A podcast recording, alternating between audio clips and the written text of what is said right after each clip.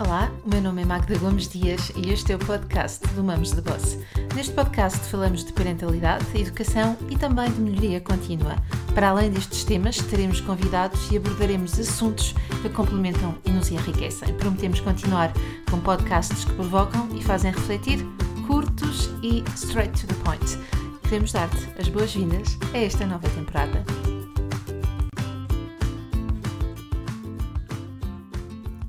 Os nossos jovens estão em sofrimento emocional e os números do suicídio não param de aumentar. Na verdade, e de acordo com uma notícia publicada no DN, entre os jovens dos 15 aos 34 anos, essa é mesmo a segunda maior causa de morte. 15 aos 34 anos. E o número de suicídios tentados é 25 vezes superior ao daqueles com desfecho fatal.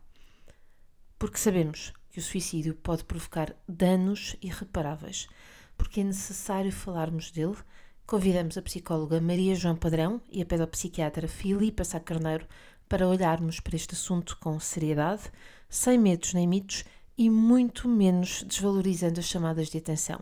Falar, aprender a identificar, estar atento, ou seja, uma atitude proativa pode mudar o rumo de muitas vidas. Por favor, partilha este podcast e se quiseres comentar, podes fazê-lo no Instagram do Mamos de Boss. Vamos a isso. Olá, viva Maria João, olá, viva Filipa. Obrigada por terem aceito este convite. Nós vamos hoje falar sobre um assunto sério, importante, que precisa vir para cima da mesa e ser uh, falado com mais um, cuidado, mas também com, com, com mais informação. Antes de começarmos, antes de começarmos, vamos conhecer melhor as nossas duas convidadas. Um, eu vou começar pela Maria João. Uh, a Maria João é psicóloga clínica, psicoterapeuta e investigadora. É doutorada em Psicologia Clínica pela Faculdade de Psicologia e Ciências da Educação da Universidade do Porto. É membro da Associação Portuguesa de Psicanálise e Psicoterapia Psicanalítica, membro efetivo da Ordem dos Psicólogos Portuguesas, é autora de livros, de artigos científicos e é docente universitária. A Filipa Sacarneiro é pedopsiquiatra, ou seja, é psiquiatra da infância e da adolescência, terapeuta familiar, mestre em medicina e doutoranda em neurociências clínicas, neuropsiquiatria e saúde mental. É líder certificada de grupos de intervenção parental, teve atividade docente em psiquiatria e saúde mental e é também autora de publicações nacionais e internacionais, apresentações científicas na área do suicídio, artigos e projetos de investigação. E é justamente este tema que nos traz aqui este podcast, é o sofrimento emocional e o suicídio. Antes de avançarmos, e porque nós acreditamos aqui que é nos detalhes que nós conhecemos melhor as pessoas, mais até do que um currículo. Eu pedi a cada uma das nossas convidadas, a Maria João e a Filipa, que nos trouxessem uma frase que ou que as defina, ou que as identifique, ou que as inspire. E, portanto, Maria João, qual é a tua frase uh, para começarmos aqui a nossa, para darmos início de conversa, este quebra-gelo? Então, a minha frase vai ser a frase que eu coloquei na entrada da clínica e que apareceu num pacote de açúcar quando eu terminei o curso e que diz assim: Prometo ouvir-te como se a tua voz fosse a minha. E eu estava a, terminar o curso um, na área de psicologia clínica, estava a tomar café na faculdade e saiu-me esse pacote de açúcar numa coleção, penso que da Blondie, que andava com frases bonitas.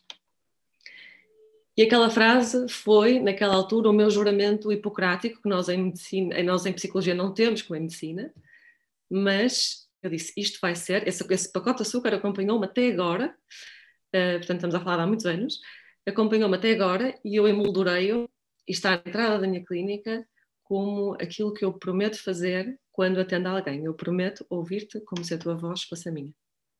Que lindo, que lindo. Quando for à clínica, vou querer ver. É mesmo para que tens emoldurado. E a frase em grande. Que lindo, que lindo. Obrigada por essa frase que realmente é inspiradora. Uh, Filipa, e tu, qual é a tua frase?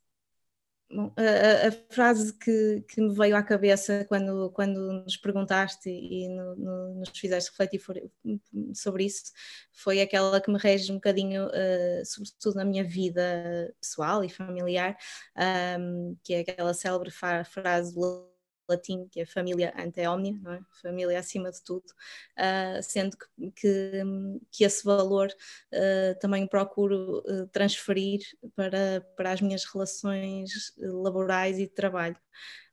e é um valor muito assente quer no, no, na nossa clínica, na clínica onde trabalhamos e agora no nosso núcleo casa, núcleo de educação e desenvolvimento, em que procuramos, acima de tudo, uh, somos uma família, uma família de, de colegas e de amigos a trabalhar uh, e a trabalhar para as famílias. Ok, obrigada. É, é, é, realmente uma linha muito orientadora, não é, Filipa? Essa, essa frase. Obrigada por, por, por nos estarem a conhecer um bocadinho vocês com estes detalhes. E vamos diretas para uh, a, primeira, a primeira questão, que é uh, quase um enigma. Nós nascemos cada vez mais saudáveis, não é? Uh, mas parece que adoecemos mais rápido, mais vezes e mais. E, e, e se calhar de forma mais profunda, é isto que eu quero dizer. Será que é mesmo assim ou isto é uma impressão? Bom, eu posso começar por, por uh, refletir um bocadinho sobre isso. De facto, um, à, à, primeira vista, uh, até, até nos podia parecer que nascemos cada vez mais saudáveis.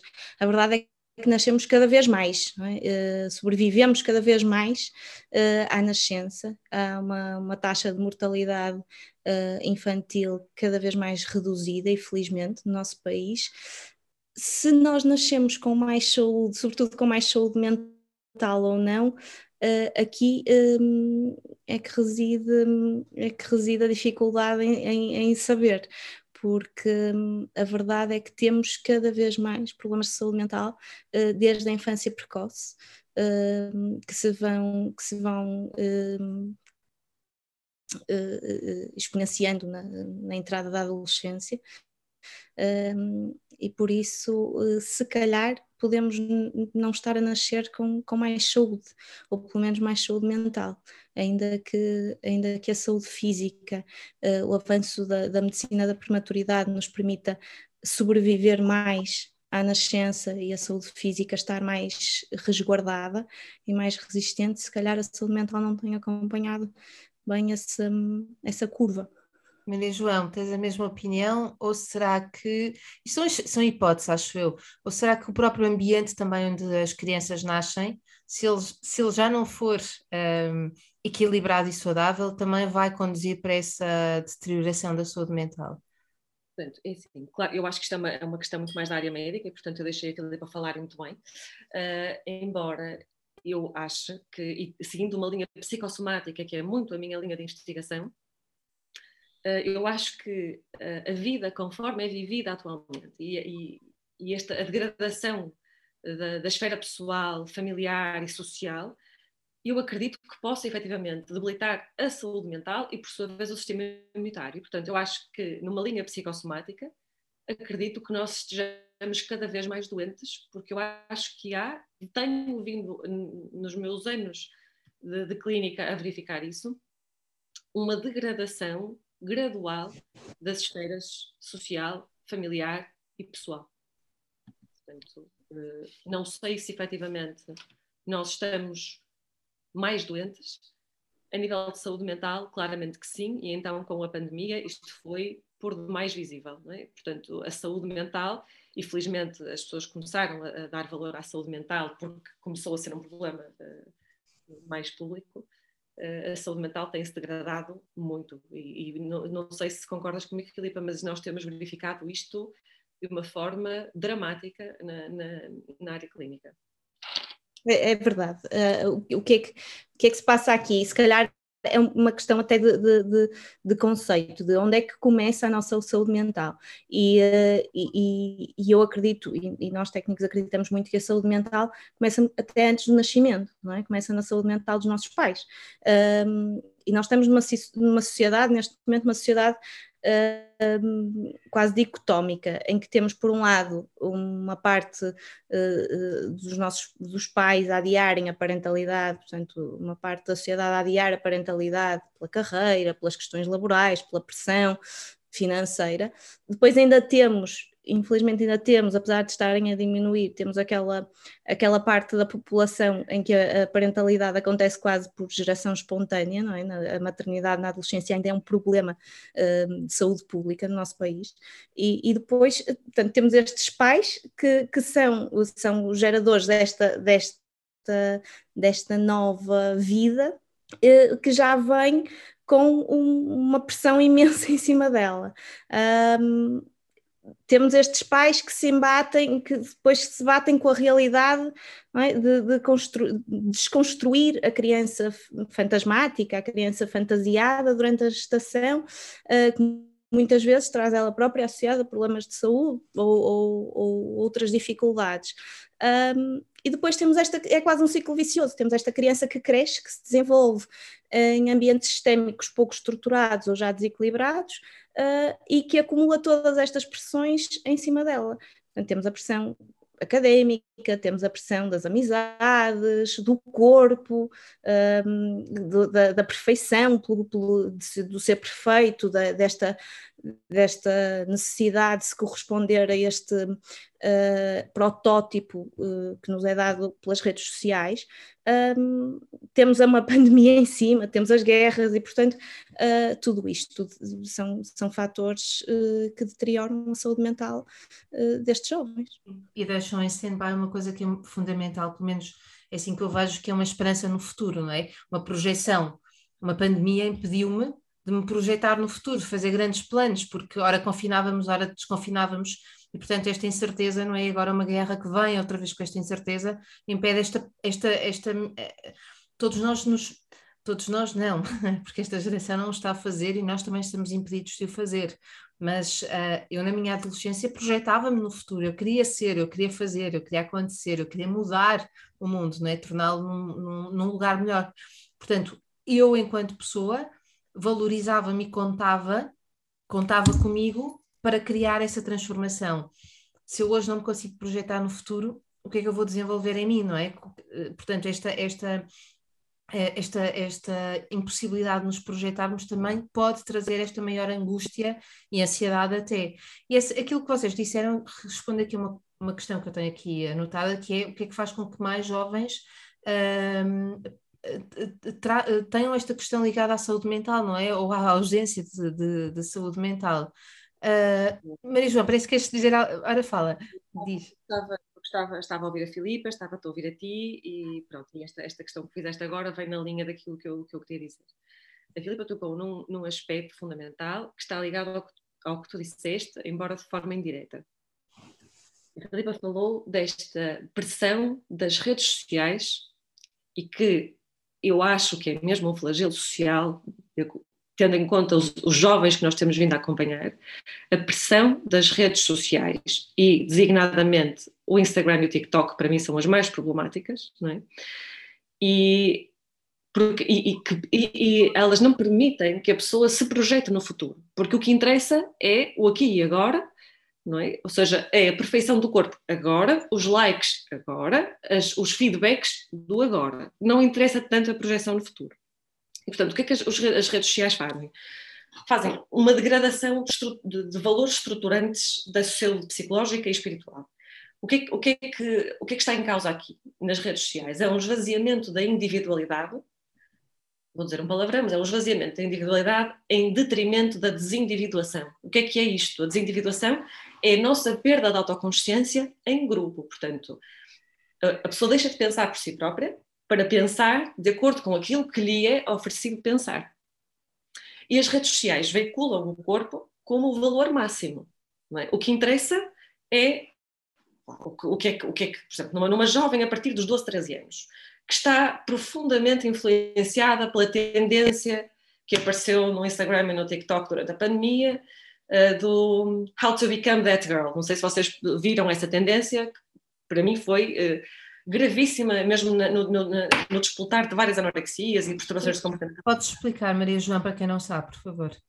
Então, eu, eu ouvi isto, não é? já estou há dois anos a ouvir isto, e, portanto, estas, o que é que é esta How to Become That Girl? O que é que é That Girl? That Girl tem um padrão exemplar de uh, rotinas uh, diárias, que sejam horas de sono, deitam-se àquela hora, acordam àquela hora, de manhã fazem uma rotina de exercício físico para abdominais ou com uma coisa muito especificada, depois comem aquelas papas da aveia com aquele, eh, sei lá mais o quê, hiperproteico, e depois vão para a maquiagem, para os seus rituais de maquiagem de limpeza de pele que demoram X tempo, e depois vão almoçar com os amigos, têm uma vida social incrível, com montes de amigos, com quem saem, partilham, depois à tarde vêm, malham mais um bocado, ficam ali com o corpo perfeito. Eu nem sei onde, muito bem onde é que está o tempo de estudo destas raparigas, não sei, portanto, é sempre, aliás, é sempre por aí que eu quebro esta, esta narrativa da That Girl, assim, elas não estudam, o que elas fazem. Pronto, mas a verdade é que isto depois não se pensa, o que se quer é, é ser-se como elas, e portanto, como elas comem só aquilo que mostram que comem, ou as pessoas acham que é só aquilo que elas comem, isto para despoltar anorexias foi, eh, foi um problema. Uh, a questão é a concretude do corpo, não é? O corpo torna-se isto do concreto. O que é que ele come, o que é que ele veste, como é que ele se maquilha, uh, quanto é que pesa, que número de roupa veste, não é? Portanto, quantos admirador, admiradores tem. Portanto, o corpo é um, um performer, até às vezes um performer sexual, que também isto, esta questão da desconexão entre o afeto e a sexualidade que se verifica cada vez mais nas camadas jovens, portanto, os jovens iniciam a, vida sexual cada vez mais cedo e de forma completamente desconectada do afeto. Portanto, tudo isto contribui para a degradação da saúde, eh, da saúde psicológica e para a ausência de um significado da existência. Porque depois as jovens entram nesta questão da que é impossível fugir da rivalidade, portanto, quem é que é mais magra, quem é que tem mais amigos, quem é que é mais bonita, porque está focado no concreto. E sempre que as pessoas se focam no concreto do corpo, em vez de ser aquilo que a pessoa é, mas naquilo que a pessoa é, parece ser, uh, nós estamos num caminho uh, muito grave uh, da, da, saúde, da saúde mental. Sim, é, é, é, verdade, um bocadinho, desculpa Magda, para, para, acrescentar só aqui, e não é uma realidade internacional, é uma realidade uh, nacional, é uma realidade que nós vemos diariamente nas nossas consultas, e a verdade é que uh, este, este estudo que houve recentemente, de, em que os dados foram recentemente conhecidos, da Fundação Francisco Manuel dos Santos, que uh, fez um, um, um retrato um bocadinho de do, do, dos jovens uh, portugueses e dos seus hábitos, mostra que mais de metade dos jovens inquiridos, uh, a partir dos 15 anos, estão insatisfeitos com o seu corpo. Uh, e isto uh, é, é, é, aquilo que se liga uh, mais rapidamente, é o fator que se liga preditivo mais conectado com a questão da, do aumento das perturbações de saúde mental nas nossas crianças e adolescentes. E, e, portanto, é um fator muito preocupante eh, quer para estas questões que nós estamos aqui a falar, do sofrimento emocional, das depressões, da ansiedade, eh, como também para o aumento do risco de suicídio. Nós vamos já falar mais à frente uh, acerca dos fatores protetores da saúde mental na, na, infância e na adolescência. Claro que vamos ter que ir aí para, para não sairmos aflitos deste podcast, mas vamos aqui recuar um bocadinho e uh, se calhar vale a pena aqui uh, contextualizarmos termos como o que é saúde mental, o que é que define saúde mental, um, o que é, uh, como é que eu posso identificar o sofrimento. Nós temos visto muito, ou temos ouvido falar muito sobre sofrimento emocional, automutilação, suicídio, depressão são conceitos que nós precisamos aqui de. Será que o suicídio é sempre provocado por uma depressão? Será que não? Fala-se tanto disto? Será que é herdado? Será que as, as pessoas já nascem deprimidas? Vamos houve tanto, tantos, tantas ideias, se calhar é importante, antes de avançarmos, arrumarmos aqui, pormos um bocadinho de ordem nestes conceitos todos e como é que eles surgem. Bem, sei que isto dá uh, um, uma pós-graduação, portanto, vamos aqui procurar ser uh, claros naquilo que nós estamos aqui um, a tratar, para que também do outro lado se saiba do que é que estamos a falar quando nos referimos à saúde mental, quando nos, referimos a uma depressão. Uh, depressão, será que é só estar triste? Uh, será que não? Como é que eu identifico, ou posso identificar que diante de mim eu tenho um jovem ou uma criança que começa a ficar deprimida? eu sei que é um, é um pedido um bocadinho desafiante, mas vocês são capazes de o, de o agarrar. Portanto, uh, Maria João, vou-te vou deixar começar, depois passa a Filipa. Ora então, uh, tu fizeste muitas perguntas numa só uh, e eu vou tentar então responder com alguma ordem. A última pergunta que tu fizeste, eu vou começar pelo fim, foi como é que nós percebemos que estamos perante uma criança ou um jovem deprimido. Foi isso, certo? Primeiro nós temos que perceber que um jovem, uma criança, não manifesta sintomas de depressão como um adulto. E, portanto, pode manifestar sintomas que, que à partida as pessoas não identificam como sendo depressivos, mas são. Muitas vezes até se manifesta mais por perturbações de ansiedade, certo, Filipa? É, sim, é isso. E, e temos. Isto, uh... isto, desculpa interromper, isto que vocês estão a falar é muito importante. Muito importante. É mesmo, ponham desse lado o volume mais alto, peguem numa caneta e numa, e num papel e anotem isto, porque é importantíssimo. A maior parte das pessoas não sabe que uma criança não tem a mesma forma de se manifestar. É esperado que, esperamos nós que ela se manifeste da mesma forma e não. Portanto, força, força aí, continuem, por favor. Pronto, portanto, uh, em primeiro lugar temos que perceber isto. Uh, e há efetivamente sinais, embora eh, possam ser até muito idiosincráticos de manifestação de mal-estar, de sofrimento emocional. Portanto, o que é que é o sofrimento emocional? Acho que, acho que é, é difícil de definir. Portanto, sofrimento emocional é qualquer dor, uh, uh, qualquer dor emocional. Portanto, nós acho que estamos todos agora em sofrimento emocional pela Ucrânia.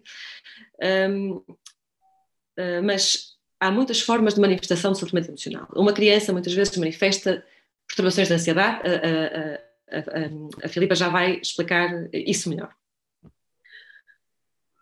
Quando é que nós, e isto é importante também falar, falaste da automutilação ou do suicídio, já são depressão, automutilação e suicídio. A depressão é uma condição clínica. Não há uma coisa importante, e é um, um dos aspectos importantes na avaliação clínica de uma depressão, especialmente do ponto de vista psicanalítico ou psicodinâmico, mais até do que do ponto de vista psiquiátrico, é que na psicanálise não há depressão sem culpa e, acima de tudo, sem inferioridade. Portanto, o sintoma que nós dizemos que é patognomónico da depressão, o que é que é o sintoma patognomónico? É o sintoma que define a depressão na psicanálise, é a baixa autoestima. Pronto, eu já, eu já explico melhor o que é que isso significa, só para terem em conta que nós, no tratamento de uma depressão, da dor e do sofrimento depressivo, a nossa função é sempre, em última análise, uma reparação narcísica. Já, já podemos explorar isto melhor. Nos jovens, em particular nos jovens, muito mais do que nos adultos, quando não conseguem verbalizar o sofrimento emocional, não conseguem demonstrar como, como um adulto, lá está, que estão em sofrimento, às vezes nem o conseguem racionalizar, é? então muitas vezes passam à automutilação, que é uma forma de agressão física, seja por cortes ou, ou por variedíssimas outras formas, que é uma forma de aliviar o sofrimento emocional através de uma dor física. Muita atenção aqui, porque as pessoas consideram muitas vezes que isto é uma chamada de atenção e, erradamente, também pensam que as chamadas de atenção não são para dar atenção. Isto é um erro crasso, porque entre as chamadas de atenção e a efetiva passagem ao ato, que é a passagem ao ato, digamos, um suicídio, pode haver uma linha muito ténue.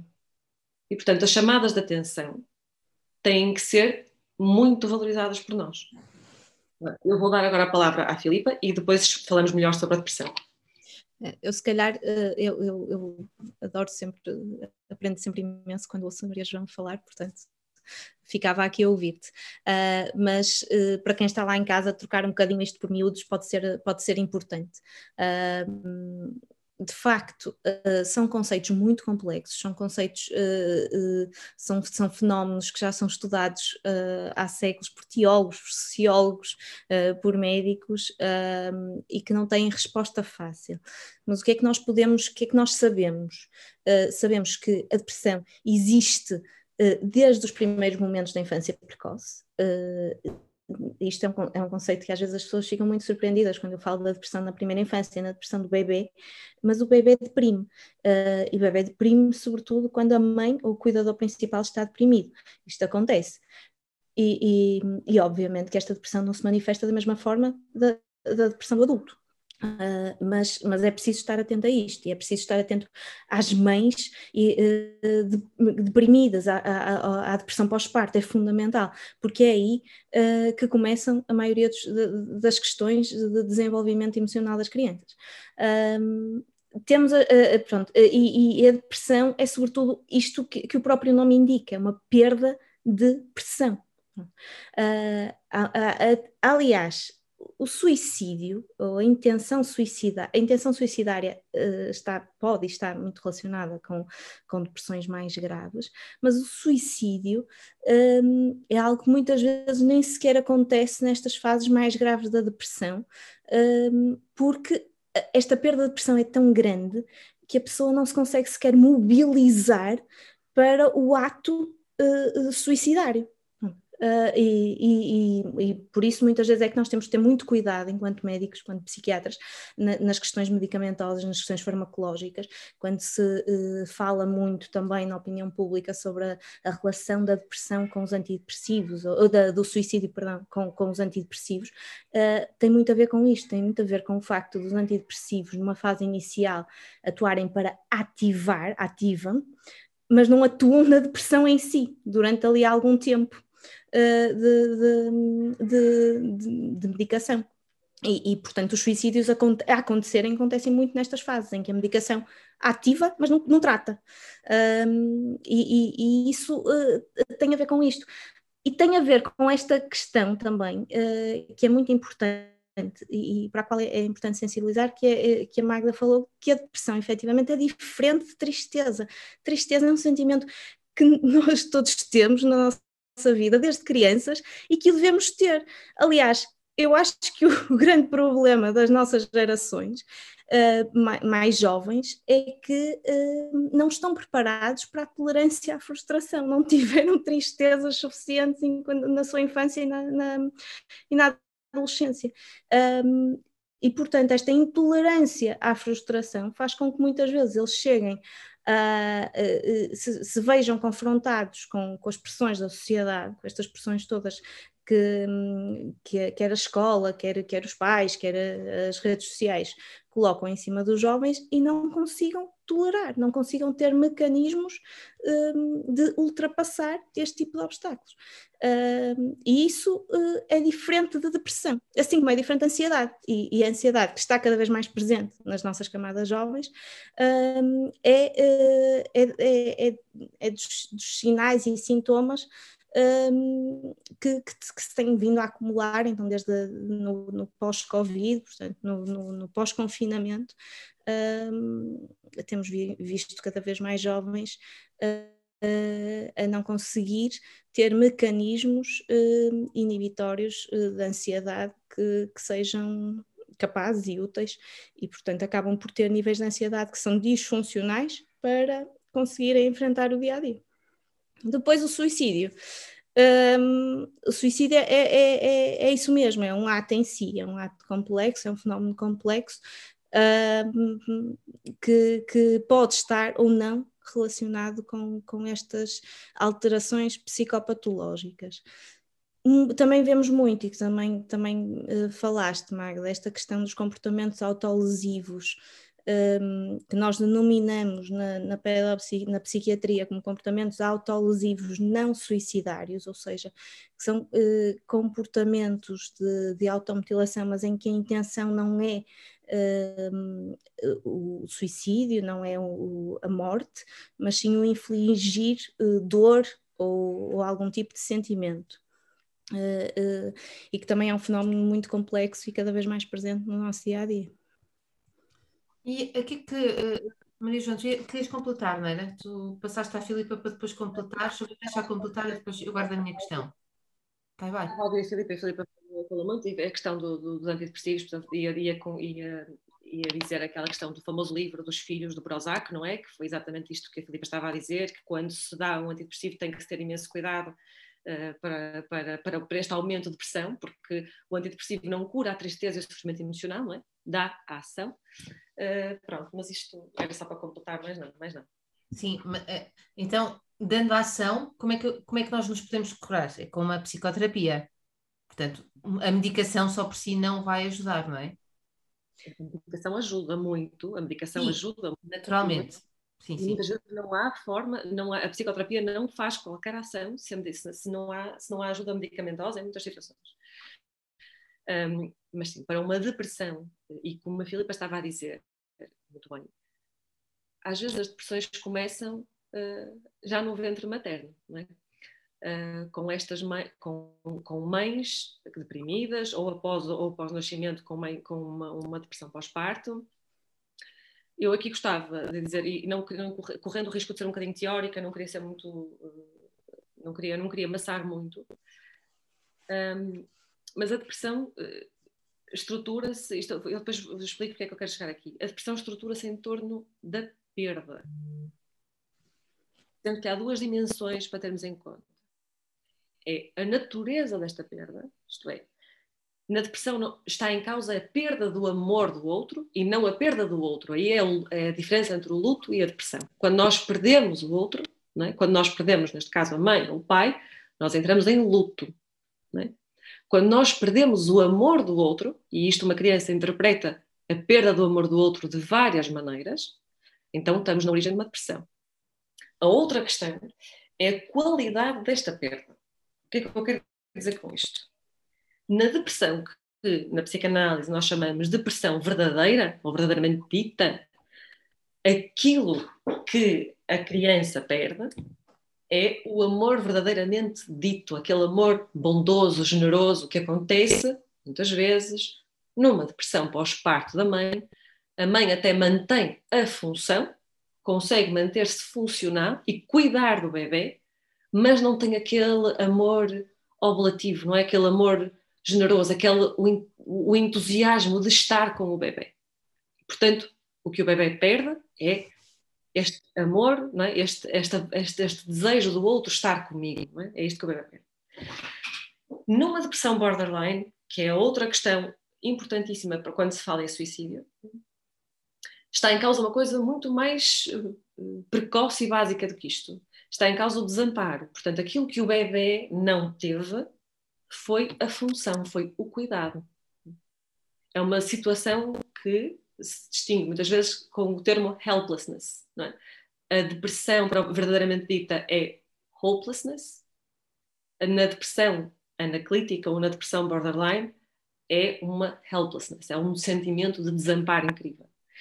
E nas perturbações borderline, que têm início neste desamparo, a passagem ao ato ou as automutilações, portanto, os suicídios e as automutilações são extremamente frequentes, porque há uma sensação enorme de desamparo. Porque até pré-verbal, e por isso é muito difícil nós, às vezes, em psicoterapia, até chegarmos lá. É pré-verbal. É uma coisa que não conseguem definir. Uh, e já não sei porque é que eu estava a dizer isto, porque é que eu estava a falar disto. Eu posso, posso acrescentar aqui que tem, tem um bocadinho a ver com, com, com isto que, eh, que nós estamos aqui a tentar uh, frisar muito uh, e que é fundamental. É que, de facto, estas perturbações que nós vemos uh, mais concretamente, ou que até os pais se apercebem delas na adolescência ou na adolescência tardia, começam muito lá atrás. Uh, e, e, e, esta, esta depressão uh, borderline que a Maria João está a falar é aquela que se relaciona diretamente com aquilo que nós chamamos também na primeira infância de perturbações da vinculação. E, e que nós dizemos que, que, que, às vezes são até transgeracionais, ou seja, porque uh, crianças que têm perturbações da vinculação não tratadas e que se desenvolvem e que fazem o seu desenvolvimento uh, pouco amparado ou uh, estrutura, pouco estruturado, uh, acabam por ser adolescentes que chegam, uh, que chegam até nós e naqueles nos quais nós ouvimos no seu discurso estou sinto-me vazio ou estou vazio ou cortei-me para sentir alguma coisa. Portanto, isto já vem muito lá de trás. É? E, e, e, é óbvio que uh, por muitos medicamentos que, que, nós possamos ter à nossa disposição, uh, nós não conseguimos ajudar estes jovens sem uh, uma intervenção psicoterapêutica. E quanto mais precoce ela for, mais possibilidade de sucesso nós vamos ter na recuperação e reparação do desenvolvimento destes jovens, destas crianças. Destes Agora digam-me aqui uma coisa Uh, e vocês devem ter muitas situações semelhantes. Vamos supor que uh, vocês recebem uma jovem ou um jovem com 15 anos, entrevistam primeiro ou fazem primeiro uma sessão com os pais e os pais dizem sempre foi um miúdo bom aluno, sossegado, nunca teve problemas, socialmente competente, uh, não sabemos o que é que aconteceu, não sabemos se é da idade, das hormonas, está nesta viragem de idade, mas a verdade é que eh, de repente começou-se a automutilar, ou começou com comportamentos mais agressivos em casa, virou-se contra nós, ou está fechado no seu quarto um, e vai dizendo que não tem vontade de viver.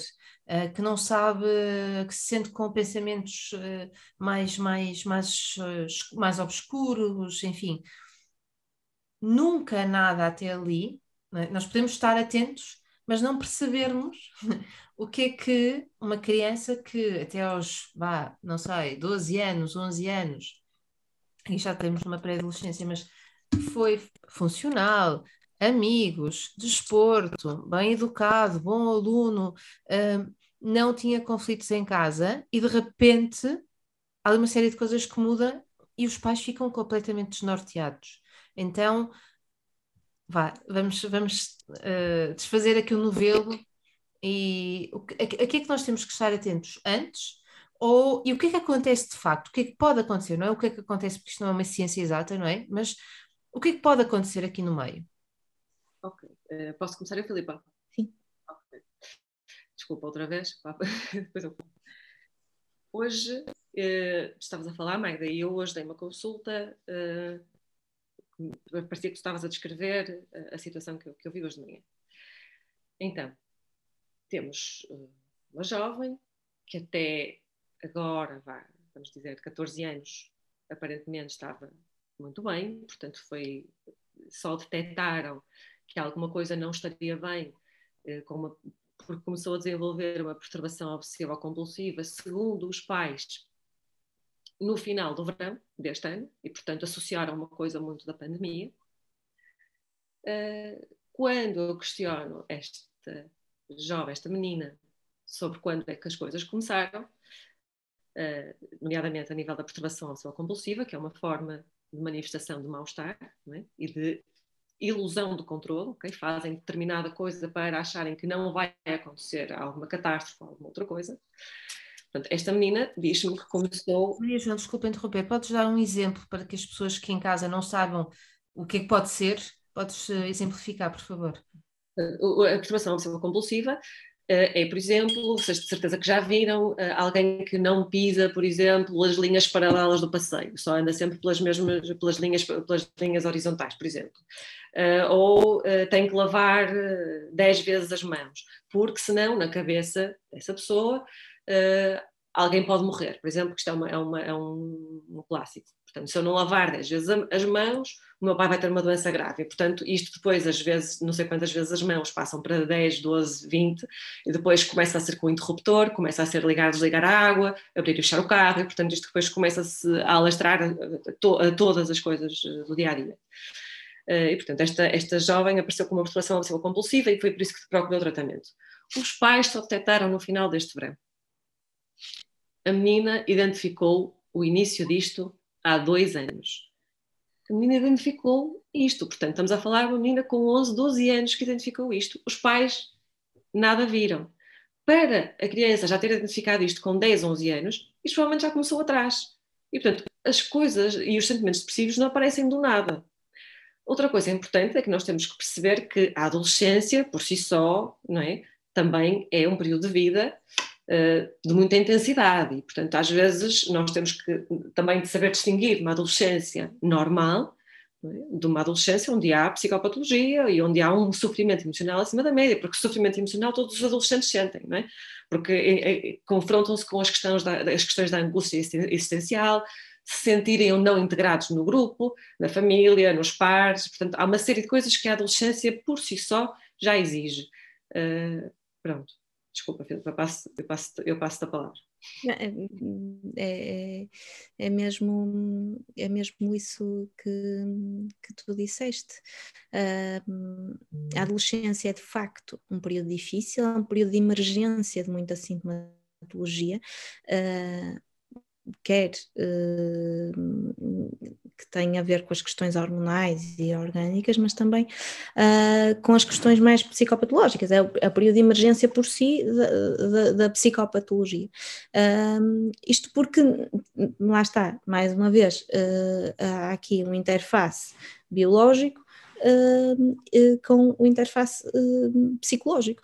É? E, um, e, temos este, neste período de autonomização e individuação um, uma necessidade de adaptação do sistema familiar que se calhar até aí não houve. Não é? e por, por isso é que às vezes nós de facto temos pais a dizer-nos não, as coisas correram mesmo todas bem até aqui estava tudo bem, porque a criança foi crescendo e foi se adaptando àquele sistema familiar que se calhar estava cristalizado numa, numa dinâmica que não, não seria muito equilibrada, mas que, que, que daria para, para, um, para segurar aquele sistema familiar de uma forma uh, mais ou menos harmoniosa até ali, mas chegado ao processo de autonomização e individuação do adolescente, Hum, a coisa esbarra num, num, em, em, em sérias dificuldades de adaptação do sistema familiar. Isto acontece. Acontece também, de facto, os problemas estarem lá e os pais terem muita dificuldade em lê-los. Nós vimos isso muito agora na questão do confinamento, no primeiro confinamento a emergência da psicopatologia foi uh, exponencial, a procura dos cuidados de saúde mental foi exponencial no pós-confinamento. Muitos dos problemas efetivamente já lá estavam, mas foi a primeira vez que aquele sistema familiar, que aquelas dinâmicas familiares se encontraram todas no mesmo espaço durante tanto tempo. E, e portanto, deu tempo para tudo, incluindo para olharem uns para os outros e verem que alguma coisa não estava bem. É óbvio que uh, o confinamento, o isolamento, uh, uh, o stress de, de, se passar por uma pandemia sem saber o que se está a passar, da probabilidade de estar infectado, contaminado, tudo isso precipitou e disputou muitas questões de ansiedade, muitas questões depressivas, mas em muitos dos casos aconteceu isto. Aconteceu simplesmente as pessoas pararem e olharem umas para as outras. E portanto até aí estava tudo bem, porque a vida corria de tal forma que as pessoas não tinham tempo nem para fazer introspeção para si próprias, muito menos para os familiares. Sim, uh, o ruído à volta, não é? O movimento à volta impede-nos hum, de escutar, não é? Autoescuta, autoobservação, então, em relação aos outros é mais difícil, é mais fácil até criticar. Ou seja, aquilo que vocês eh, estiveram a dizer até aqui é que nós podemos chegar a uma adolescência dos nossos filhos, ou dos nossos alunos, ou das, dos jovens com quem lidamos, e percebermos que, espera aí, lá atrás aconteceram coisas que eu não tive. Uh, Deixa-me usar a palavra certa. Que eu não vi. Que eu não vi. Uh, não quero dizer que eu estivesse desatento, mas uh, não, não tem a ver com isto e eu, eu, acredito que, é, que, seja muito importante mencionar isto, porque não é desleixo, pode não ser, não tem de ser desleixo dos pais, negligência. De facto, a criança foi, foi se adaptando e tudo corria bem, é? e foi-se silenciando, mas percebemos que agora não dá para fazer rewind, não dá para voltar para trás.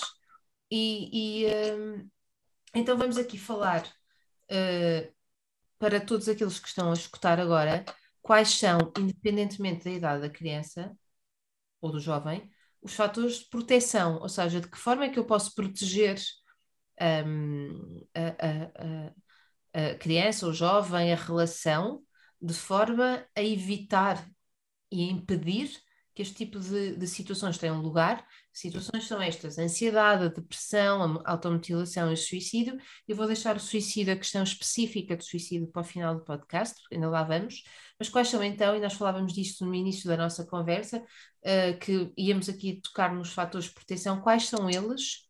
Quais são eles? Já que eu não consegui identificar uh, ali algum mal-estar, e, e, nem a própria criança se calhar conseguia identificar como tal. Uh, como é que eu posso então prevenir, não é? Fazer aqui uma prevenção. Oh, Magda, uh, isso é fundamental, de facto, e, e, e, no seguimento do que tu estavas a dizer, uh, eu gostava de dizer uma coisa que costumo dizer a quase todos os pais uh, de crianças e jovens que me procuram e que têm este impacto, este primeiro impacto de eu não vi, ou eu não fiz, ou está-me a dizer que a culpa é minha um, e isto é muito importante. E, e, eu tenho sempre este cuidado de dizer aos pais guardo a culpa para os padres e para os juízes porque em saúde mental ela não nos vai servir para nada a partir de agora. Portanto é seguir em frente. O que é que nós podemos fazer a partir de agora estamos a falar de pais que, quer dizer, que fizeram este movimento de procura, portanto, uh, mobilizaram-se para a procura e têm que ser um, reforçados positivamente por isto, não é? Uh, são os pais que nos procuram, porque efetivamente também temos toda aquela psicopatologia das crianças e jovens de, que não nos procuram e que nós não temos, uh, infelizmente, acesso ou acesso tão precoce. Um, e, e, isso é, é importantíssimo, é, é, é, pensar que uh, o primeiro dia uh, o dia 1 um começa ali, o dia 1 um de tratamento começa ali, uh, e, e, porque cristalizar neste, nesta necessidade humana que nós temos de procurar explicações ou justificações para as coisas, por muito que uh, efetivamente nós técnicos o façamos e, e, e vamos sempre uh, à justificação e, ao cerne da questão para podermos ajudar aquela pessoa, aquela família a seguir em frente, um, culpabilizar ou responsabilizar não, não, nos mobiliza para nada. Uh, e, portanto, é, é toda uma, uma, atuação translacional uh, que nós temos que ter dali para a frente. Enquanto fatores protetores que nós possamos identificar uh, nestas crianças e jovens, tem, tem sobretudo a ver com esta questão, com a questão do sistema familiar, com a família, com a, a segurança que a família pode fornecer e é capaz de fornecer no crescimento, no desenvolvimento destas crianças, em, um, a capacidade que a família tem, que os cuidadores têm de instituir regras e limites no crescimento é fundamental. Um, e temos muito, que vemos muito estas famílias um, modernas que gostam de uh, dizer que os filhos são autónomos ou que têm muita liberdade e que dão liberdade de escolha. Uh, a verdade é que nós sabemos que nenhum jovem cresce seguro se não tiver regras e limites bem definidos uh, instituídos. Uh, e portanto isto não é e não é regime uh, de autoritarismo mas a autoridade e a hierarquia é fundamental para o crescimento um, isso é... Deixa-me pôr aqui a minha, a minha colher, é o problema de nós confundirmos as palavras, não é? Autoridade com autoritarismo. Eu recordo-me que há, quando, quando saiu o Crianças Felizes, isto só para, para ilustrar, uh, ele tem como subtítulo uh, como, como um, trabalhar a autoridade dos pais e uh, a autoestima dos, dos filhos. E houve uma, uma mãe num grupo de, de mães no Facebook, na altura era o Facebook que estava com mais, uh, mais destaque, que disse, alguém pediu um nome, nomes de livros e alguém sugeriu o meu, identificaram, eu fui ver, e uma das mães comenta, eu nunca vou comprar um livro que diga que eu, sou, que eu vou ser autoridade na vida dos meus filhos. Uh, e eu fiquei a pensar, qual é que será a história desta pessoa em relação à autoridade, como é que ela cria a personagem, a autoridade para ela como é que foi, quem é que foi a autoridade, não é? Se calhar foi esse autoritarismo. Temos tão tanto medo das palavras que depois, por causa disso, não, é? não conseguimos criar esses ambientes seguros dos miúdos que têm limites, não é? Regras e limites, mas que, se calhar pela nossa própria história, nós queremos que eles sejam mais livres do que aquilo que nós fomos. Mas pronto, isso leva-nos a outros, outros 500. Mas, mas... E, e, e, só em jeito de curiosidade e também para partilhar aqui, uh, mas chega mais pessoal, porque no início identificaste-me como pedopsiquiatra, terapeuta familiar, mas eu sou acima de tudo mãe de três filhos uh, e isso é que devia, devia contar no meu currículo. Um, e, e, e, na minha casa, na minha cozinha, há um, há um, um quadrozinho uh, em jeito de brincadeira uh, que diz regras da casa. Número um, a mãe é que manda. Número dois, ver regra número um. E portanto, os meus filhos estão sempre a brincar com aquilo, mas efetivamente um, transmitir esta noção de que há um adulto que manda uh, é fundamental. Uh, e, e, as pessoas confundem muito isto com, de facto, com autoritarismo, com uh, militarismo ou, ou, até com violência, uh, e não é verdade. É fundamental para o crescimento e desenvolvimento eh, emocional eh, das crianças e dos jovens, haver quem os securize. Vou... Quando, quando tu dizes, uh, desculpa, eu estava aqui com, com o som cortado, quando tu dizes há um adulto que manda, muita gente, acredito eu, ainda escuta, se manda, os outros obedecem.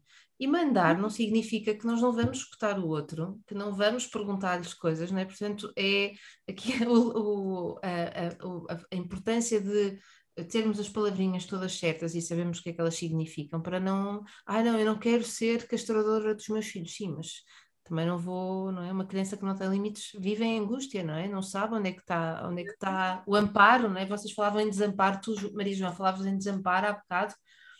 Uh, mas diz. Às vezes, castrar, às vezes castrar o filho, às vezes é, é, muitas vezes não lhe dar limites, mas pronto, isto, isto dava para. para... dava outro, outro podcast. outro podcast. Sim, sim, sim.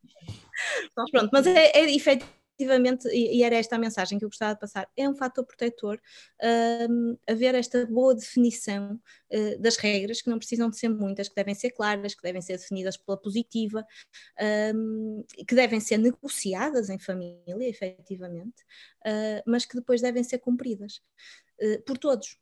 Uh, e, e, depois também há muito esta, esta questão de ah, as regras são para os filhos. Não, as regras são para todos, são para o sistema familiar todo. Uh, não pode haver aquela coisa do não há telemóveis à mesa, mas isso é só para os filhos, os pais depois ficam ao telemóvel.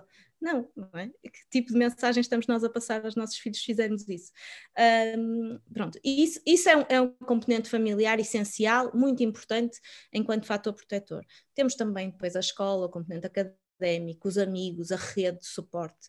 Uh, permitir desde pequenos, desde, de, desde de mais jovens possíveis, que os nossos filhos saibam, tenham capacidade, uh, tenham competência de, de, fazer a sua própria rede de suporte, rede de suporte social, um, dar-lhes essa capacidade de eles terem experiências a diferentes níveis, não só na escola, mas nas atividades extraletivas, uh, que eles sejam capazes e competentes a esse nível, um, é fundamental para eles crescerem seguros e estruturados. E a segurança e a estrutura é aquilo que nos dá uh, jovens uh, desenvolvimentalmente saudáveis.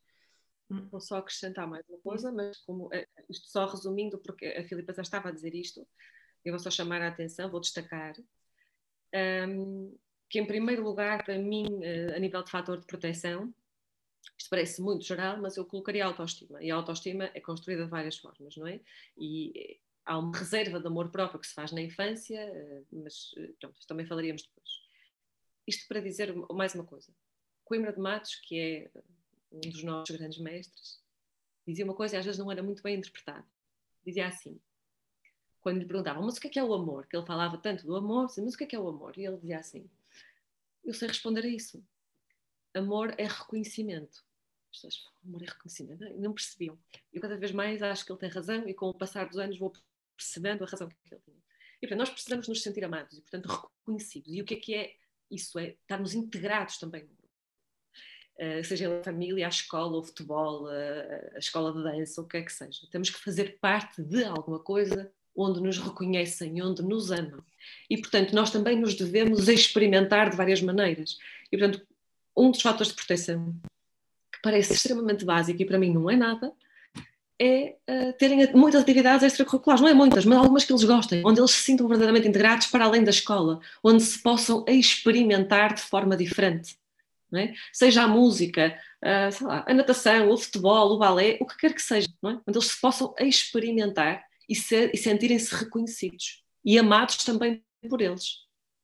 Pronto, isto só para. A Maria João, só para dizer, eu muitas vezes, na consulta, muitas vezes, não sempre, uh, digo mesmo, é preciso passar a receita da atividade um, e, e, é muito importante, porque os pais às vezes ficam surpreendidos quando eu questiono se tem uma atividade fora da escola. Não, E porquê é que não tenho? Eles ficam parados a olhar para mim. Ok, mas isso, mas isso agora é importante, isso agora é fundamental. Eu não quero saber se é ténis de mesa, se é xadrez, se é música, se é... o desporto em grupo é fundamental também para criar competências, mais uma vez, de grupo.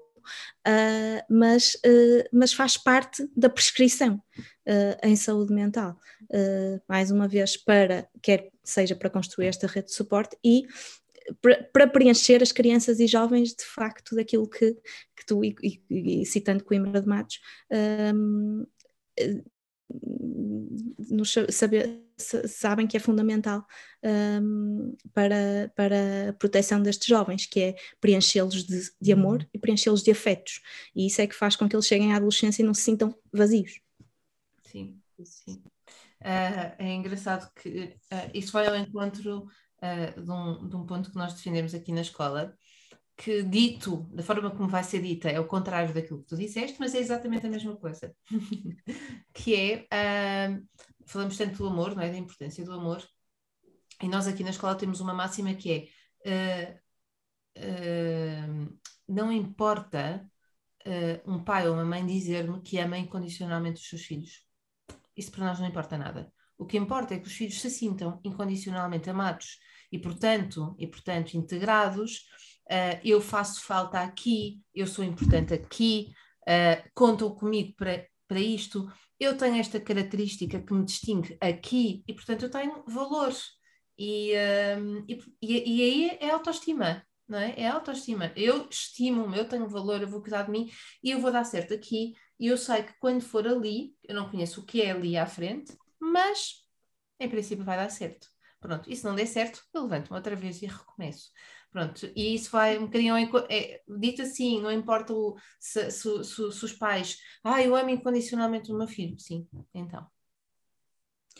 É, é, é, um bocadinho isso, é quando eles dizem, mas, mas ele diz que, mas ele diz que, assim, mas eu, eu, eu não vou focar naquilo que se diz, eu vou focar naquilo que se mostra, não é? e isso é fundamental.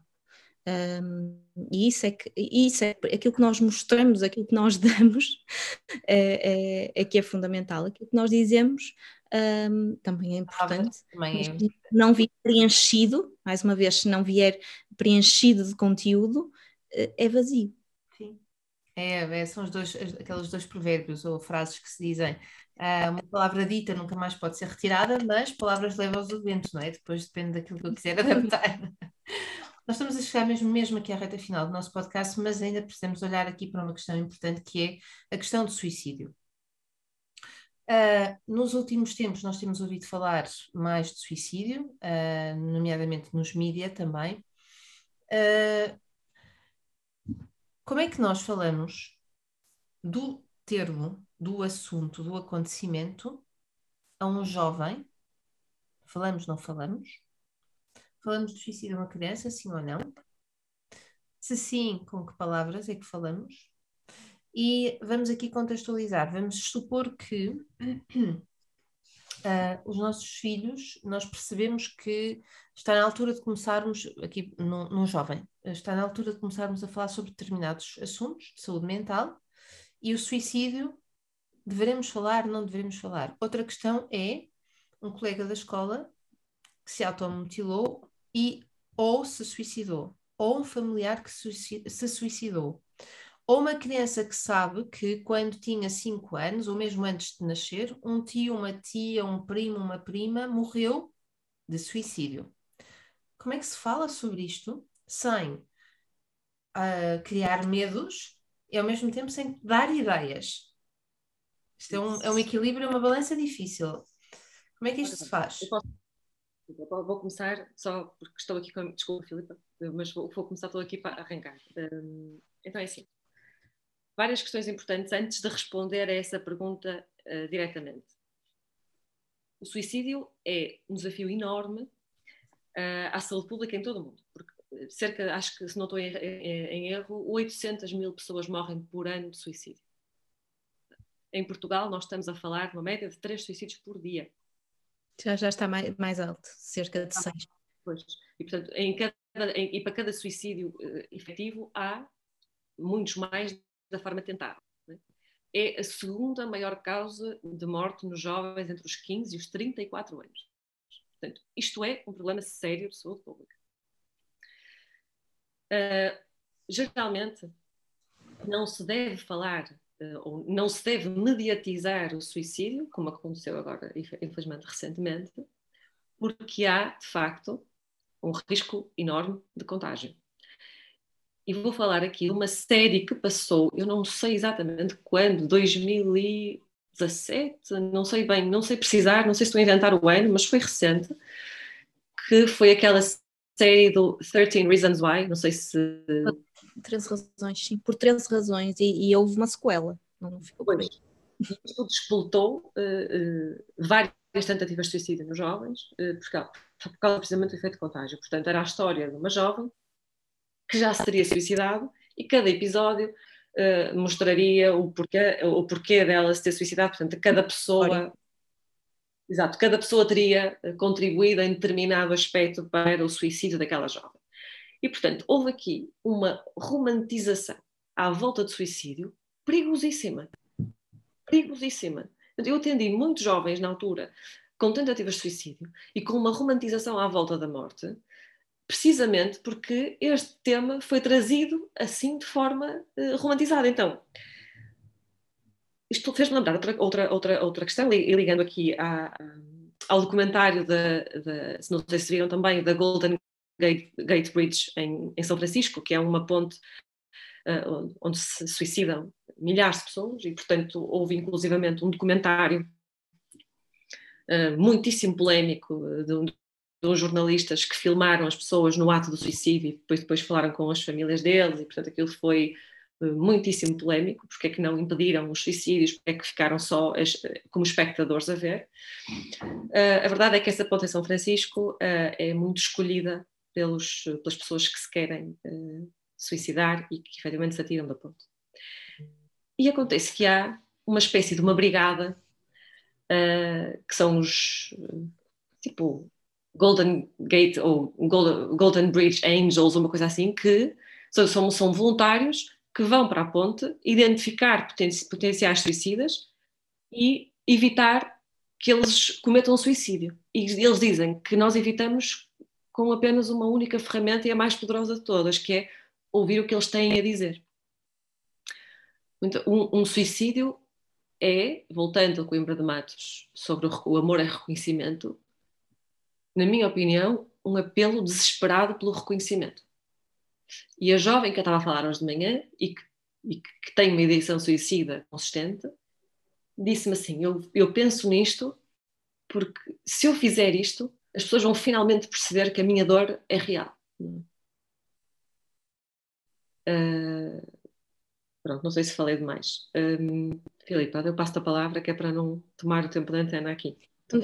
É muito rapidamente eh, e respondendo à questão uh, que a Magda colocou de como é que se fala de suicídio, isso depende. Depende, de, uh, depende da idade da criança, depende da maturidade da criança e depende de como é que, como é que as coisas aconteceram, não é? Porque, obviamente, há, há, há coisas que nós não podemos uh, encobrir, não é? O suicídio é diferente se o suicídio acontece à frente da criança, à frente do jovem, que infelizmente já aconteceu, um, ou uh, se é uma coisa que é relatada quase de geração em geração na família, porque o tio-avô se suicidou e aquela criança de 6 anos chega à consulta e sabe que tem um tio-avô que se suicidou em 1930. Portanto, um, há, há, de facto aqui que ter algum cuidado e alguma proteção. Um, dependendo e dependente da, da idade e do desenvolvimento da criança e da capacidade de compreensão da criança. Estás a eh, dizer que é isto, isto, isto até a propósito de uma, num, num, comentário que eu tive esta semana, não tem nada a ver com o suicídio, mas com, com o início da guerra, estás, portanto, a dizer que é preciso cautela na forma como nós passamos essa informação, ainda que seja um facto e que toda a gente tenha ultrapassado e viva bem, e se calhar até os pais dessa criança nem conheceram essa pessoa que nasceu ou que suicidou em 1930, mas que é um, um tal como podia ter sido Presidente da República, suicidou-se em 1930. É um facto, faz parte da história. Uh, pronto, assombra, o Presidente da República não iria assombrar, mas, mas assombra um bocadinho a história da família, mas ela traz isso como um facto. Ainda assim, é preciso de cautela porque a comparação há bocado não foi, não foi das melhores, mas uh, aquilo que eu quero dizer é, é que eu quero uh, ouvir de ti é que aquilo que tu estás a dizer é que uh, é preciso cautela na forma como a mensagem é passada. Claro, e, e, é, e, é, preciso ouvir acima de tudo a criança. É preciso. O que ela ouvir. quer saber, não é? O que ela quer saber. Claro. É, é, não mentindo, não omitindo, não, eh, mas há, há factos, uh, se calhar, mais, uh, uh, mais vívidos, mais um bocadinho mais da, da, da, parte mais mórbida da, da, da história que, não, que, a criança não precisa de saber. Sim. Esta, ser... não, não precisa de detalhes, não é isso que tu queres dizer? Exatamente. Agora, é, é preciso ouvir a criança, é preciso securizá-la, é preciso que a criança e que se perceba também que, enquanto adultos, e muitas vezes o que acontece é mesmo isto: é que os próprios adultos não estão preparados para viver um luto. E, não, não, uh, e é-lhes muito difícil esta questão de, de lidar com a morte. Hum. O, o, falar da morte é ainda um, um estigma para a maioria dos adultos. Um, e é importante que nós percebamos que a criança vai viver uma série de lutos, a criança e o adolescente, uma série de lutos uh, ao longo da vida e que, e que, tem que estar habituado a, a vivê-lo, tem que estar capaz de, de os viver. Uh, muitos dos lutos uh, a que nós nos referimos não têm efetivamente a ver com morte, mas alguns têm. Uh, e, e, quer dizer, quanto mais não seja a morte de um animal doméstico, do, do, do cão, do gato, e se calhar aí é a primeira, a forma mais fácil que nós temos de, de, de falar um bocadinho da morte. E, pronto. E, e depois, claro, que tudo isto uh, tem que ter em conta as crenças e os valores da família. É? E, e, nós também, enquanto técnicos, também temos que ter em conta as crenças da família. Não podemos uh, virar-nos para uma criança, falar de morte e dizer que, um, que quem morreu está, foi, foi para o céu, para a beira de Jesus, quando a família não é cristã ou católica, não é? Portanto, temos que ter noção. Conhecimento, exatamente, para ir encontro para, para que o discurso depois seja sempre o mesmo, não é? Haja ali uma coerência. Agora vamos ao caso mais difícil, que é uh, aos dois casos mais difíceis para mim, penso eu, uh, enquanto mãe de adolescentes, que é uma mãe ou um pai ouvir do seu filho, um, por exemplo, ouviste aquela, aquele miúdo ou aquela miúda que se suicidou? Porquê? Porquê que, porquê que ela, porquê que ela, porquê que ele fez, fez aquilo? E nós. Em primeiro... Força, força, Maria João. Estava só a dizer que, em primeiro lugar, é preciso ouvi-los. Não darmos nós primeiro a narrativa. Porque às vezes podemos dar uma narrativa uh, muito mais prejudicial. E, portanto, é encontrarmos o jovem na narrativa dele. Ajudar-no a questionar aquilo que ele está a passar. Porque se é uma pessoa que ele conhece, que era importante para ele, é uma coisa. Se foi só uma pessoa que ele ouviu falar, é outra. E, portanto, há uma série de coisas, aquilo que a Francisca, que a Filipe disse muito bem, é que depende.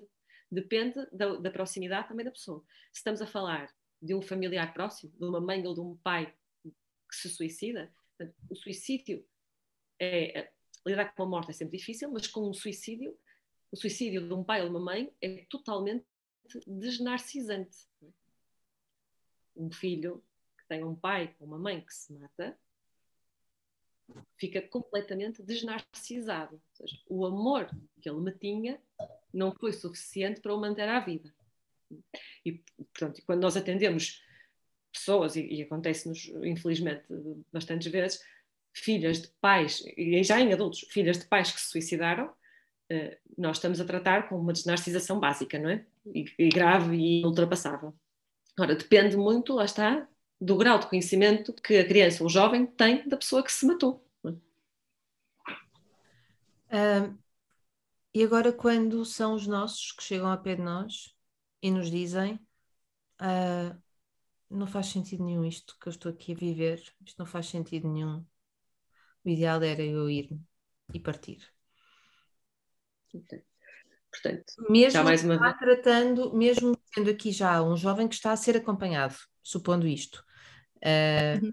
nestas situações, uh, falamos do assunto, não falamos, escuta, que naturalmente que o segredo também é escutar, e estavas a dizer que se evitaram vários suicídios na ponte com uma grande arma que foi a escuta e continua-se a, a, a, negligenciar a importância da escuta. Mas nessas situações, o que é que se pode fazer para ajudar uh, aquele jovem? Ora bem, vamos, vamos ver. Estás a dizer um jovem que já esteja em acompanhamento, é isso? Por exemplo, ou não, ou não. Uh, aqui, aqui o meu objetivo, Maria João e Filipa, é dar o máximo de pistas, ferramentas, uh, orientações, ah, um, luzes para pais e familiares e amigos que de repente do nada não estão à espera disto, se confrontem com isto. Quer o jovem esteja a ser acompanhado ou não, o que é que nesses momentos Uh, imagina, estou aqui a pensar, um professor que nem sabe que aquele jovem está a ser acompanhado, uhum. uh, lhe diz isto. Uhum. Uh, infelizmente, Magda, esse é o, o, prato do dia da nossa, da nossa área. Ainda hoje, mamãe falava comigo e, e me dizia: Mas, filho, filha, disse, ele disse que não está aqui a fazer nada, que, que se vai matar. E é muito complicado, porque hum, efetivamente nós até podemos saber, e é isto que temos que transmitir aos pais, que a intenção não, pode não ser efetivamente esta a intenção suicidária, a intenção de acabar com a, com a vida. Um, a, a, intenção muitas vezes é de uma uma mudança, de uma necessidade de mudança, de uma um, sensação de incompreensão total, de querer ser compreendido, de querer ser respeitado, de querer que as coisas corram melhor. Um, portanto, a intenção pode não ser suicidária, mas o risco existe e os pais têm que ter noção disto. O risco existe. Muitas vezes há suicídios que são, aliás, a maioria dos suicídios consumados, nós sabemos que são uh, por atos impulsivos e impensados. Um, e, e, portanto, nós só podemos, uh, em autoscopia, é? pensar que efetivamente não havia uma verdadeira intenção suicidária, mas que, que o suicídio se consumou, consumou. Portanto, há risco, há que ouvir, há que estar atento, há que compreender o jovem uh, neste sentido de eu ouço-te, eu percebo que tu queres mudar, eu estou aqui para te ajudar, para te tentar ajudar a que hum, tudo corra bem. Uh, mas tu também tens que me ajudar a compreender como é que eu te posso hum, segurar, como é que eu posso uh, fazer melhor. Você aqui um ponto muito importante, porque um, vocês sabem que eu encaminho muitas, muitas, muitos jovens uh, e crianças para a consulta ou de pedopsiquiatria ou de, ou de psicologia, mas uh, eu tenho alguns pais que me dizem: o meu filho ou a minha filha não quer ir e não vai. E está, uh, percebe-se que há ali uma depressão, percebe-se que está mal, mas o jovem diz que não vai. E agora? Eu já devia estar a terminar este podcast, mas eu precisava colocar esta questão que me estava aqui, uh, a ver se surgia a oportunidade. E agora? Uh, muito rapidamente, Magla, uh, há que aí também empoderar os pais da, da, capacidade de tomarem eles próprias decisões quando o jovem não está capaz de as tomar por si. Mesmo que te digam, mesmo que te digam que ninguém vai ou ninguém continua a psicoterapia uh, sendo obrigado. Sim, uh, mas também ninguém a faz se não, se não chegar lá. Não é? Tal e qual, tal e qual. Ainda bem que estamos a falar nisto, porque realmente eu, não posso obrigar meu filho. Não é assim, não é? Uh, se, não, não é. Se, se, o jovem estivesse com uma faca à frente, eu não ia obrigá-lo a tirar a faca se ele estivesse a magoar. Claro que ia, não é? Se ele estivesse auto, automutilado. Se ele estivesse, se ele estivesse a atravessar a passadeira e viesse um carro e nós víssemos e ele não, nós não íamos puxar, não é? É a mesma Portanto, coisa, estamos a falar da. Auto, discriminação, e, que, é, que é importantíssima, uh, tem os seus limites uh, uh, quando a maturidade também não está bem assente. Portanto, por alguma razão, nós somos cuidadores, estamos lá para cuidar. E algumas, algumas vezes estamos lá para cuidar das decisões que são tomadas, muitas das vezes, aliás. Tal e qual. Quantas vezes dizemos uh, familiares nossos mais velhos já não estão em condições de decidir e por aí fora, e decidimos por eles, igual com o jovem, não é? Igual com o jovem. Muito mais, muito mais. Muito mais, muito mais. Uh, nós estamos mesmo aqui na, na reta final. Uh, eu gostava, uh, isto não estava previsto, mas eu gostava que vocês, se, se tivessem de destacar aqui highlights, não é? Os pontos mais importantes, ou aqueles que ficaram ainda por falar, quais é que seriam? Filipa, começaste tu no início, vou dar agora a palavra à Maria João e fechavas, uh, uh, concluías tu. Maria João, o que é que te parece aqui de sublinhar e ainda de trazer para um próximo podcast? Depois fica reservado. Uma que trouxemos e que eu acho fundamental é que os pais, seja, toda a gente, devia fazer a sua própria análise psicológica. Isto porque a saúde mental, infelizmente, ainda é deixada muito para segundo plano e estas coisas não são faladas e toda a gente se vacina e toda a gente vai ao médico, mas não há importância, não se dá importância à saúde mental.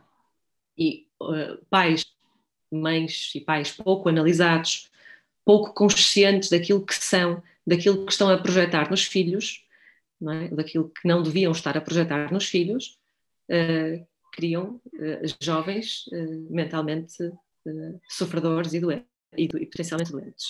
Portanto, isto, a importância da, da autoanálise, isto é, isto é fundamental. Portanto, muitas vezes o jovem vem à consulta, a criança vem à consulta e nós começamos por uh, fazer um acompanhamento dos pais.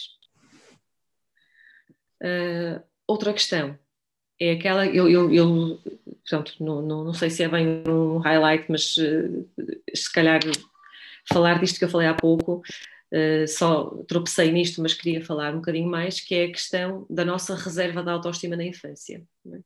Portanto, uh, uma criança que consiga constituir uma boa autoestima na, na, na infância, na primeira infância, na, na infância precoce, está muito mais capaz de aguentar, de aguentar os, os, os, os, tropeços na vida, as perdas, as angústias e, e tudo mais, porque conhece o valor próprio, sendo que nós não nos amamos se não formos amados. O nosso primeiro espelho são os nossos pais. Portanto, a criança não tem a capacidade para se amar ela própria do nada.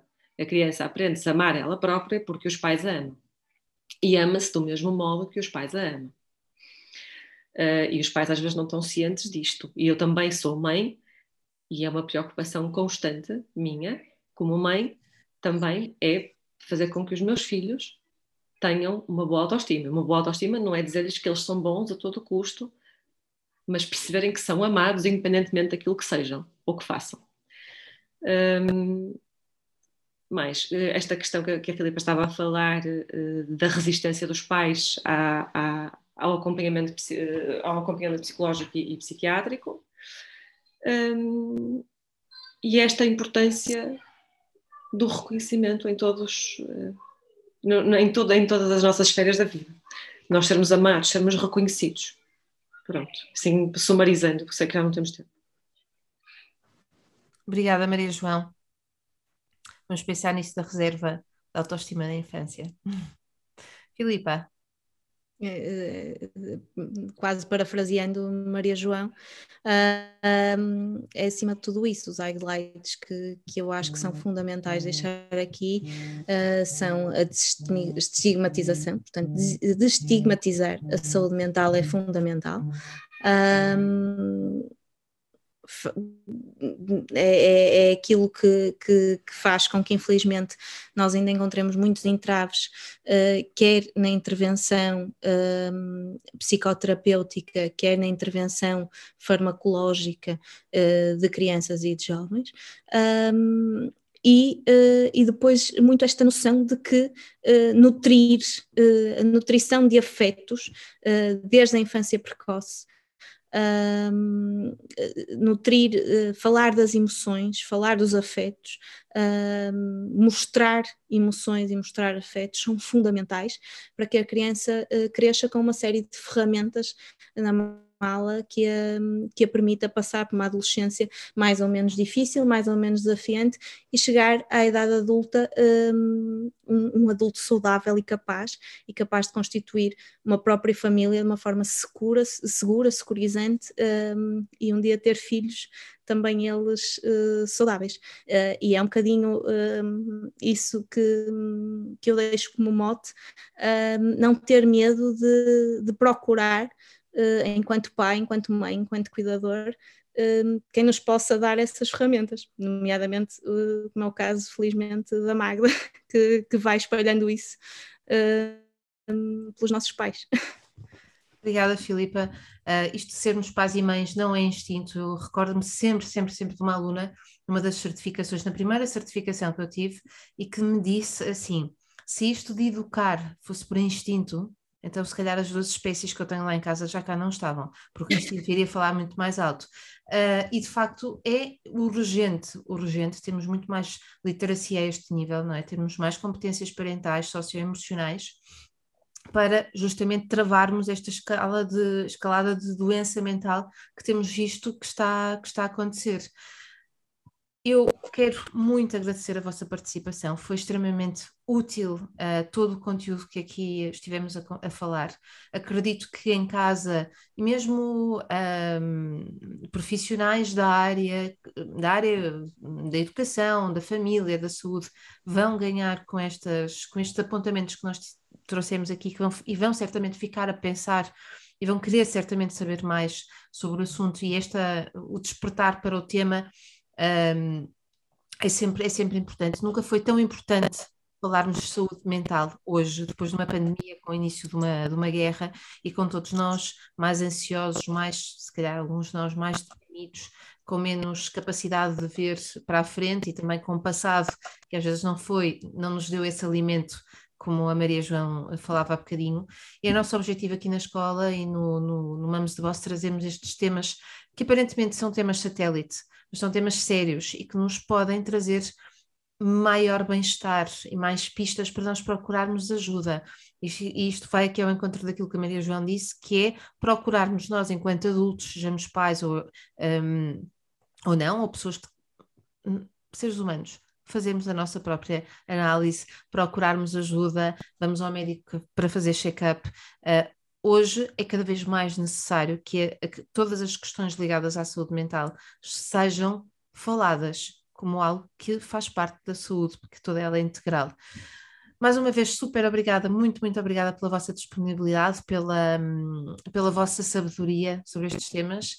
E uh, é isso. Uh, caso tenham, caso não, porque eu sei que quem está aqui a seguir Uh, gostou de certeza, deixem os vossos comentários, partilhem este podcast, ele que chega a várias, várias pessoas. Eu vou deixar, entretanto, depois uh, no podcast os arrobas para encontrarem a Maria João e a Filipa uh, Sacarneiro, para as encontrarem nas redes sociais e os sites também, tudo, tudo isso direitinho.